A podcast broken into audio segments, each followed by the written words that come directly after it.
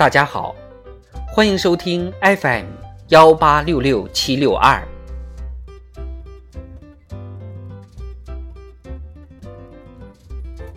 点亮人生。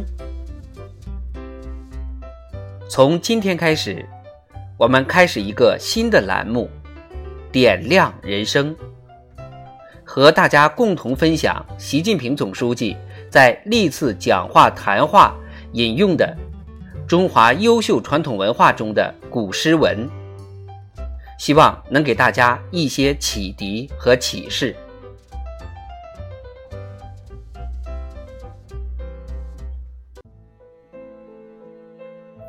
今天和大家分享的是：“青山一道同云雨，明月何曾是两乡。”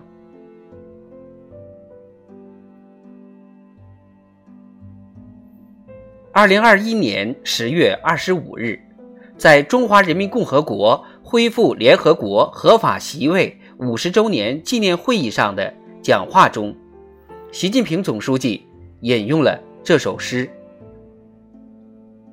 原文是这样的：“青山一道同云雨，明月何曾是两乡。”让我们携起手来，站在历史正确的一边。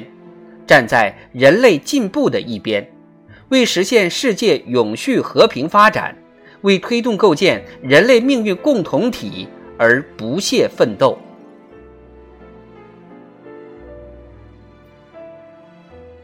原文是这样的：远水通波接武冈，送君不觉有离殇。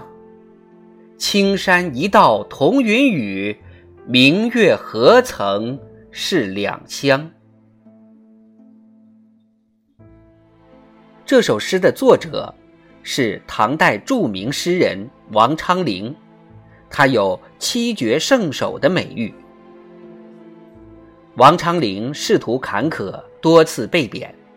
这首《送柴氏玉》是在被贬龙标县。也就是今天的湖南省洪江市期间所作。当时有人柴世玉要从龙标前往武冈，临行前，王昌龄写了这首诗为他送行。首句“远水通波接武冈”，点出了有人要去的地方。武冈，唐代为邵州邵阳郡属县。虽距龙标不远，但中间横亘着崇山峻岭，所幸两地有沅江水路可以通达，因此次句称送君不觉有离殇，一反古来送别的惆怅别绪。三四句，两山一道同云雨，明月何曾是两乡，进一步解释说，虽然。我们相隔两地，但共同沐浴同一青山的云雨，共享一轮明月的清辉，又何尝分离过呢？前句肯定，后句反诘，反复致意，其情愈深。另外，王昌龄在龙标任上还写过一首送任武之桂林的律诗，其颔联为。山为两乡别，月带千里貌。与青山一道同云雨，明月何曾是两乡？有异曲同工之妙。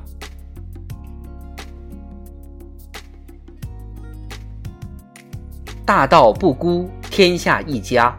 二零二一年十月二十五日，在中华人民共和国恢复联合国合法席位五十周年纪念会议上。习近平主席借此诗句畅谈构建人类命运共同体。他说：“我们应该携手推动构建人类命运共同体，共同建设持久和平、普遍安全、共同繁荣、开放包容、清洁美丽的世界。人类是一个整体，地球是一个家园。”虽然世界各国大小、贫富、强弱很不相同，历史文化传统和社会制度千差万别，安全利益和诉求也多种多样，但各国人民都生活在同一片蓝天下，拥有共同家园，利益交融，兴衰相伴，安危与共，日益成为一荣俱荣、一损俱损的命运共同体。任何人、任何国家都无法独善其身。无论是应对眼下的危机，还是共创美好的未来。人类都需要同舟共济、团结合作。一花不是春，孤雁难成行。中国人民不仅希望自己发展好，也希望各国都发展的好，希望各国人民都能拥有幸福安宁的生活。中国推动构建以合作共赢为核心的新型国际关系。推动形成人类命运共同体和利益共同体，始终做世界和平的建设者、全球发展的贡献者、国际秩序的拥护者，同世界各国人民一道，共同创造人类和平与发展的美好未来。